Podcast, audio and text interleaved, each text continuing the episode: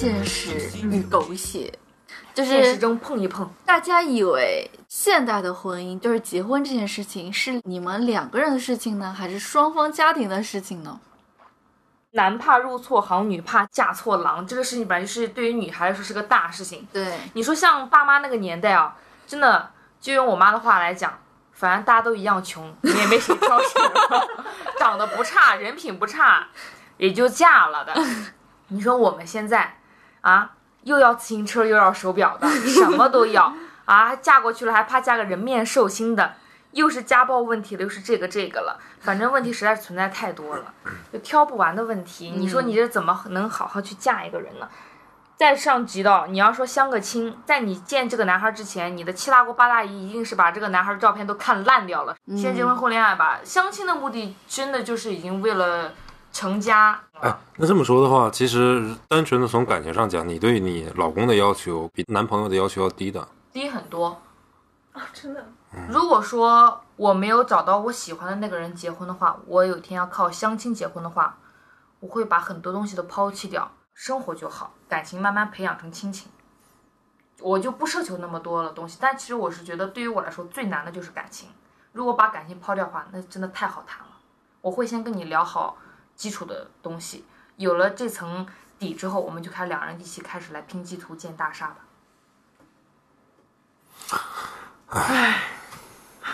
作为本场年纪最小的 Christy，居然有这种建树，是不是？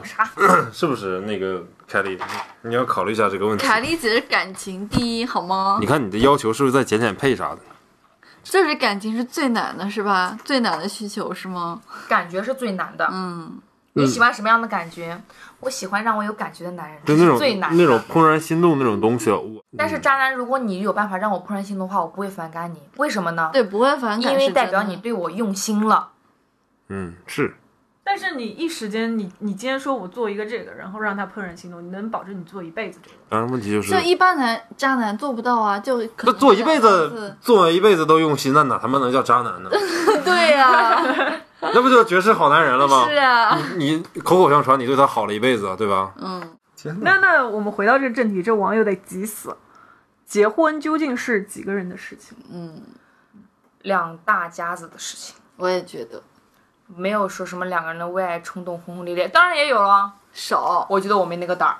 我虽然百分之百认同这是两大家子的问题啊，你任何换一个别的朋友来跟我聊这个问题，我都会劝他，你要考虑家庭啊、背景啊，所有这些东西。但是你如果只聊我自己个人的话，嗯就是我个人的问题，咱跟其他都没有关系。我觉得我活一辈子，人的一生又不长，我已经过去三十年了，说不好再有三十年，说好也就再有四五十年呗，都不能做一个自己的选择，我都不能跟自己选择我喜欢的人走一辈子，我活着有什么意义？但其实对于父母来讲，他们总会觉得不听老人言，吃亏在眼前。他们对你的束缚，并不是不想让你幸福，而是他们想让你更幸福。，对，他们觉得不同意你喜爱的这个女孩子，不是因为你你的喜爱多强烈和多不强烈，而是他们觉得她你知道不适合你。这个问题吧，它是个悖论，为什么呢？比如说你肚子容量只有这么大，今天你要不然吃一碗粥，要不然吃一碗面条，你无论吃了哪一个，你都会吃饱。但是你吃饱这一样东西的时候，另外一样的味道就你永远都只能想象了。如果我听了我父母的话，那我当有一天不幸福的时候，我会埋怨自责，说为什么当年我没有遵循自己的选择，跟那个我深爱的人在一起遵循自己的。选择，然后不幸福，你就不敢埋怨别人，你只敢埋怨自己不是己喽。我的意思是什么呢？就是你总会有一方面你是得不到的，考虑那些没有意义。所以我只考虑我自己，就是我想要什么。嗯我这点我跟崔的观点是差不多的，我也觉得婚姻是两个人的事情，其实跟两个家庭没有说那么那么直接的联系，因为你跟人一个人结婚，其实最终所有的事情落到你们两个身上的，而且你父母其实他们不太了解你们真正的这个相处的季节。如果你觉得 OK，鞋子合适不合适还是自己说了算。对啊，嗯你父母再怎么给你意见，他们也是仅供参考。我自己做的标记，我发现我离家已经有三千多天了。三千多天是什么概念？差不多有十年。我在这个十年当中的发生的变化和我性格上面的差异，父母是不太能了解的。像你也不是很了解你父母了，所以他们给你的建议只能供参考了，真正的生活还是要靠自己去走。我始终这么认为。我也是，感情至上。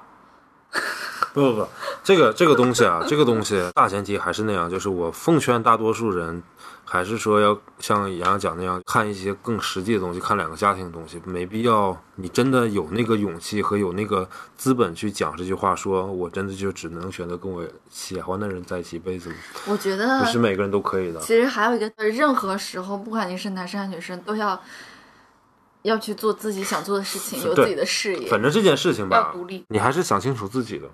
这个就跟真的跟小马过河一样，你看你自己是什么样的人。嗯，还是要对感情有信心的。虽然我说刚才我说到了我对这个婚姻这个如果相亲的这个观念，嗯我会更看重这些，但是我对感情还是有期待跟这个信心的。我觉得会收获一段美好的感情。但是如果说真的我到了三十岁左右，我没有遇到我很想嫁的那个人，或者是我错过了那个人，那么真的我会更去实际性成熟的考虑更多问题。你真的什么都不要的时候，其实才是你最什么都得不到的时候。感情是最缥缈抓不住的东西的时候，当你觉得感情抓，那你不如抓点现实的东西。现实是啥？钱呢？对呀、这个社会上那我早五十块钱，他长得再好看，他哎，你这一说我早结婚了，哎洋洋。怎么了？但也不能说丑的你无法接受那种，综合评分。嗯嗯，比如说你大学那个男朋友，你当时就义无反顾，你觉得他就值八十分儿，你要再给我个十分现在我觉得他一分不值。那对，当然现在 真的，分手之后都不值钱了，是？啊，都变。我爱他的时候，候他是满分，不爱他的时候就是负。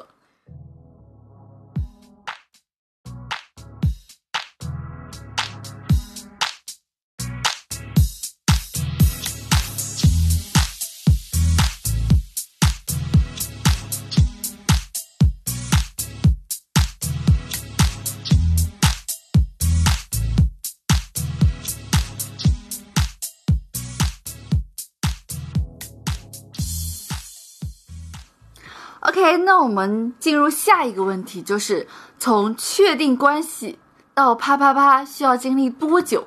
我也许所以说都不用到确定关系。算了，我们让他说，不要再插嘴了。你老破坏我的人设。正常情况下，怎么的不得半年、一年的才能说啥玩意儿？你不是一天吗？啊？你那半年得是去动手术了，动弹不了吧？躺病床上得给你摇椅喂饭那种吧？说啥呢？如果到我这个岁数啊，如果是二十多岁的年轻人听这个节目，或者说二十岁更小的一些就是小朋友听这个节目，我我认为你还是慎重。啊，你别这样，别讲人家不能听。到我这个三十岁已经不处于半破罐子破摔的年纪吧，他不太需要考虑这个事情，因为我考虑跟对方在一起的时候的问题，跟二十多岁刚出头的时候考虑问题已经不一样了。那个时候觉得好像女孩子看男孩子穿的衣服潮不潮，穿不穿 A 锥，对不对 ？Anyway，到我这个年纪不考不考虑那些有的没的事情了，大家都比较简单直接。包括我跟我爸看《非诚勿扰》的时候，我也会吐槽一个问题，就是说男嘉宾上场才二十分钟，就直接跟女生牵手下去了。你你想一下，我是一个在一个非常封建的一个家庭长大的一个孩子，就是觉得跟小女生 说话都会脸红。我小的时候确实是这样的，你别咳嗽。到我这个年纪，找就是老伴儿了，好吗？好，哎，但是我现在比如说看长相也好，或者看、嗯看看这个聪不聪明、性格这些也好，嗯嗯嗯对吧？其他真的就不是那么重要了。所以，当我遇到一个姑娘，你说比如说她长相也 OK，然后我觉得她也是聪明的，性格也好，当然你可以下这个结论，看起来好像两个人在一起就很快。我还相信人和人之间就是靠原始的冲动才能繁衍后代嘛，嗯，对吧？要不然谈恋爱干啥呢？找个找个聊呃聊得来玩得来的伙伴不好啊吗？，柏拉图啊，这不就是我说那个一眼定生死吗？能行，是那就啊真的是有的没的都省去吧。就是人生不过三万天，那个该来谁谁就是只要见到你，我觉得世界都是我们的。妈呀，这么文艺！那凯丽姐问你啊，如果你在这个相亲的这个大舞台上 认识了一个崭新的、比较好的男嘉宾，双方郎有情，妾有意，你觉得两个人多久在一起？如果都在上海，可以同居？同居啊，嗯那起码认识个半年一年的吧。啊，OK，那你可瞎了吧？你别找了，你这辈子就单着吧，你可自个儿都卖不出去了，还在这儿矜持半年呢，你可凉凉了吧？我要是个男的，我才不愿意呢。行，某位女嘉宾已经暴露了，暴 暴露了。我刚刚是在替大众男性发声了而已啊。这位女嘉宾，你觉得是半年还是一年比较好呢？人家觉得就是你只要爱我，我都听你的。啊，行，快快，追逐给我来一波相亲，好，有年纪在十八到二十八周岁，三十八，哦，十，哎妈呀，现在是十八到六十八周岁之间，样貌端正，品行良好，身高一米七五以上身，体健康，有劳健康。有劳保就行。然后欢迎您在屏幕下方留言，我们的凯丽姐看到之后都会第一时间与您联系的。好，谢谢。那我来读下一个粉丝的来信吧，让我来康康。好，下一个粉丝的来信是这样的，他说：“本来本来相爱的两个人，当一方发现自己没有那么爱对方了，要不要提分手？你们有没有在感情当中突然意识到自己好像没有原来那么爱对方，或者说对方没有原来那么可爱了？呃，因为我是个水瓶座，然后是风象星座，现在大家来归到一个星座上面的，不是以偏概全啊，个人观点而已。切合这个题目，如果说我发现我不爱他了，我会不会说分手这件事情？嗯，我觉得对于水瓶座宝宝们，大家都会觉得，你其实我很多时候我们自己都不知道自己还爱不爱，因为我们会把自己的精力跟热爱都放在感兴趣的事情上，只会去反省跟总结我们所热爱的东西。下一秒我会对什么事情感兴趣，我自己都不知道。也正因为如此，我从来都不会在一段已经失去的感情中去总结规律、学习道理。也许在我刚分手的那一个月里、半个月里，我会总结，我没有办法在感情中成长，因为就我个人的经验而言，我发现我在每段感情中，我都会在脑海里展现出我对爱情最原始的模样。水瓶座们，这是好事还是坏事？你们品，细品。说，因此，爱与不爱，说分手，不是我个人而言的最大感情因素。涉及到原则无法跨越的鸿沟的时候，才是我真正决定是否要跟你摊牌说分手、结束这段恋情的主要原因。嗯，你发现自己没有那么爱对方的时候，你不一定会分手。嗯最主要还是要看到底有没有发生了什么不可逾越的事情的时候。嗯，对，因为其实喜欢爱这种东西对我来说，它就是一阵一阵的东西。嗯，好，下面有请我们没有太多恋爱经验的叶子。第一段是被分手，第二段是我提的，因为我哎，你啥时候有第二段了第？二段吗？第一段是三个月，第二段是三年多。啊我只知道三年多了。你这都是毕业以前的事儿啊。对，大学毕业之前的事情，就是我走我走了九十九步，对方只走了零点五步，我觉得看不到未来，所以我就突然就清醒了，然后我就提了分手。我觉得大家没有必要再互相这么纠缠下去了。这男孩扎的挺有水准的，啊 让你说挺文艺，还他你走了九十九，他只走了零点五，剩下零点五咋？你俩的空间啊？对啊，我觉得还是要提吧。如果他就是因为女生会首先会骗自己，就会想那些过去的点点滴滴，觉得哦，他肯定还是很喜欢我的。嗯，但其实男方已经早就已经心里就凉透了，对你就已经无所谓了。我觉得如果对方能够早点提出来，早点让我感到清醒的话，我还、还会蛮感谢这个行为的。不要拖到最后让女方来提这个事情。这是不是从另外一个侧面就证明为什么我们这这些人到现在都没有结婚的原因呢？就是你一旦发现对方没有那么爱自己了，或者自己没有那么爱对方的时候，就要分手。那如果你想两个人是已经结婚了呢？是不是就要离婚呢？我昨天跟我之前的那个工作的好朋友们，就上一家公司的好朋友们聊天，然后大家就聊一些办公室的八卦嘛，就前同事的八卦。是，然后发现你知道你知道谁谁跟谁谁结婚了，谁谁跟谁结婚，然后他们都离婚了吗？我就在想，我们这一代人啊，真的是这样的一个问题，就是你不能去容忍和包容对方的一些问题，包括你太敢爱敢恨了，就会造成另外一个问题，就是我今天比如说我喜欢我喜欢特斯拉这辆车，但是我一辈子都会喜欢特斯拉吗？嗯，特斯拉是一件商品，是一辆车，我今天有这个钱，我喜欢它，我买了。嗯可是我开了十年、八年或者二十年之后，我不喜欢了，然后可能有别的品牌出了一个别的车，我是不是就把特斯拉换掉？OK，可以，车可以这样，但是感情呢？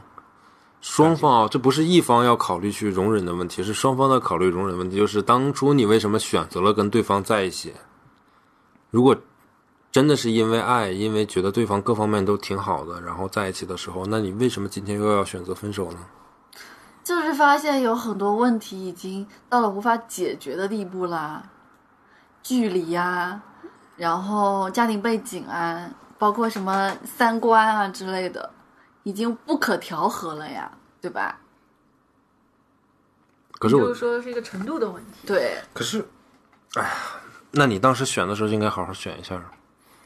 当时还没有那么的了解呀。我到今天为止，越来越发现一个我小时候非常在乎的问题，今天不在乎是什么？就是三观问题。我小时候很在乎，就是说我找的女朋友一定要跟我三观一致，嗯嗯，因为我发现我自己也在变化，然后对方肯定也是在变化的。就是我今天找到一个年纪很小的一个女朋友，她不懂事，我觉得很正常。她有些东西不理解，发展的跟我不一样，我觉得没问题。嗯智商问题也好，或者家庭背景也好，或者其他，你在结识这个人的最开始，你不就是已经知道了吗？对，这个也不需要之后了客观，客观东西也不需要之后去了解。自己，我们四个人自己可能需要反思，然后我觉得就是我们这一代人都要反思这样的一个问题。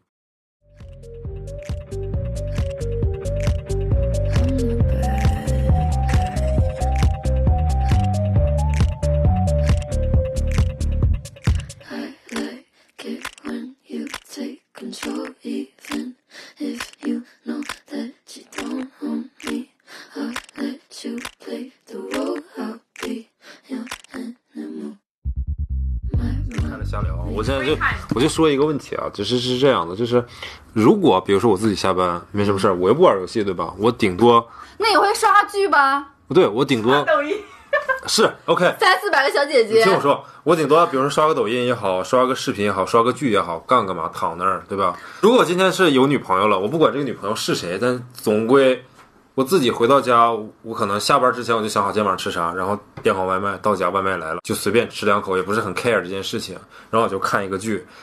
重点是这样，就是如果今天我有女朋友了，这个这个我的正常的生活的 routine 是不能进行的。我首先第一个晚上我下班之前，我先给女朋友发信息，我说宝宝，你今天晚上想吃什么呀？然后我还得做帮她做出选择。我说你今天晚上想吃火锅，想吃麻辣烫，还是想吃烤肉，对吧？打断一下，你不觉得这是幸福的时刻吗？我不知道为什么，在我的眼里面，如果我问我的男朋友，你今天想吃什么呀？你明天想去哪里逛逛吗？我觉得，哇，我好有成就感。并没有很 care 我每天吃什么东西，这件事情我在我这排名排不上前面啊。就我女朋友，我之所以跟你提今天晚上吃什么，是因为你排名排得很高，我才跟你谈这些问题。哇，难道难道一个女你的女朋友煮了四四菜一汤，在家温婉的等着你回来，然后灯光也很柔和，不你那样很幸福吗？那样固然是好，那样固然是好，但是通常情况下，你像他这样的，对吧？就得先问他吃啥，然后你准备好四菜一汤等他回来。喜欢看一个丧尸的电影，但是你不喜欢，你想看一个喜剧或者怎么样，或者全家欢那种的，或者你不喜欢恐怖的。我每次看电影就要挑一个就是正常一点的片子看。对，本来一个人的时候就是特别 peace，那不要谈呀，谈什么恋爱？可是渣男，我没有说不谈不谈恋爱，只适合有炮友。渣男，我是我 不两个人在一起的时候，站在男生立场上也做了很多的改变。对于这个事情，我的理解是，你有所得到，你就要有所付出。，对，舍与得是对等。我不就得到个女朋友吗？那我女朋友还得到一个男朋友呢？他也为你在同时付付出了很多，也牺牲了别的东西。他他的角度也是为了你身体健康啊。也许一个从来不做就我的，意思是什么呢？就比如说，洋洋每天喜欢吃四菜一汤，喜欢看喜剧片，然后所有这些事情是我依着他的。但如果你换一个角度想，我只是举个例子啊，我今天不是说谁对谁错的问题啊，因为我知道这么说不太对，但我现在想不到更好的例子了。就是说，毛毛跟丹斯应，我猜应该不会下班之前问问对方说今天晚上吃什么，应该各自都点好那个外卖，然后就回家就吃就完事儿了。然后丹尼斯去做丹尼斯的事情，毛毛做毛毛的事情，对吧？不对，我们每天都会说晚上。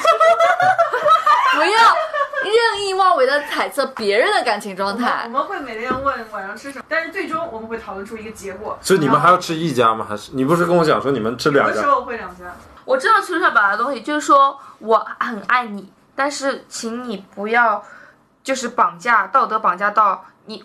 你爱我，你就应该什么都顺着我，一直。每个人成年人都有自己的空间，夫夫妻也好，情侣也罢，这才是长久之计。对，对，就但是对于小女生不成熟的思想观念而来，就是要黏着你。你觉得你跟我在一起之后，你有对我好，但是你还是希望有自己的空间，你也有付出，但是我们女生可能不天天把它挂到嘴边，或者说也没有那么高大上啦，什么不挂嘴边也可能会念叨，但是我们想说的是。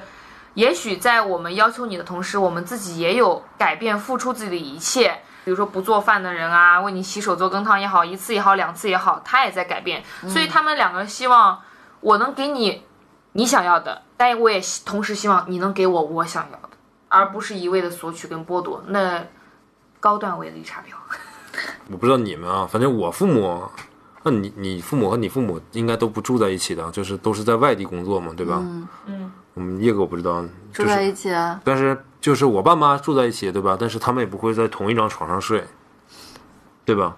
就年纪大了之后都会都会都会分床的。嗯那你说其实很简单，嗯，大家都谈过恋爱，真的我都不需要到那个年纪，我都知道为什么。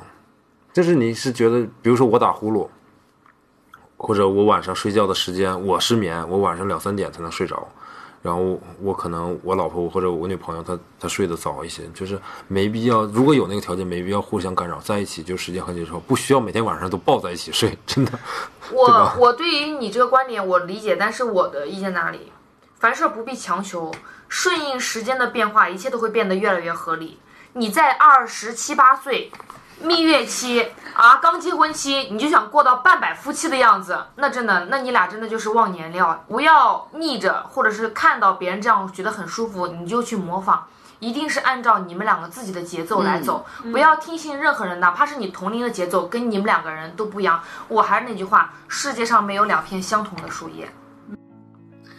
OK，我们刚刚探讨的这些问题呢，都是我们可爱的听众朋友们留言、评论或者私信给到我们，然后我们截取的一些问题，然后我们所给出的解答也都是我们个人的经历或者朋友的经历或者自己的切身体会，嗯。也不知道呢有没有给大家一些实质性的帮助。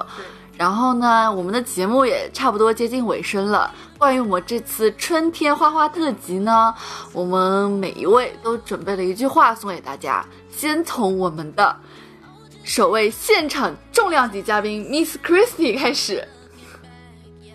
珍惜眼前人，不管他眼前的那位是谁，在你身边的那个人，一定要好好珍惜他。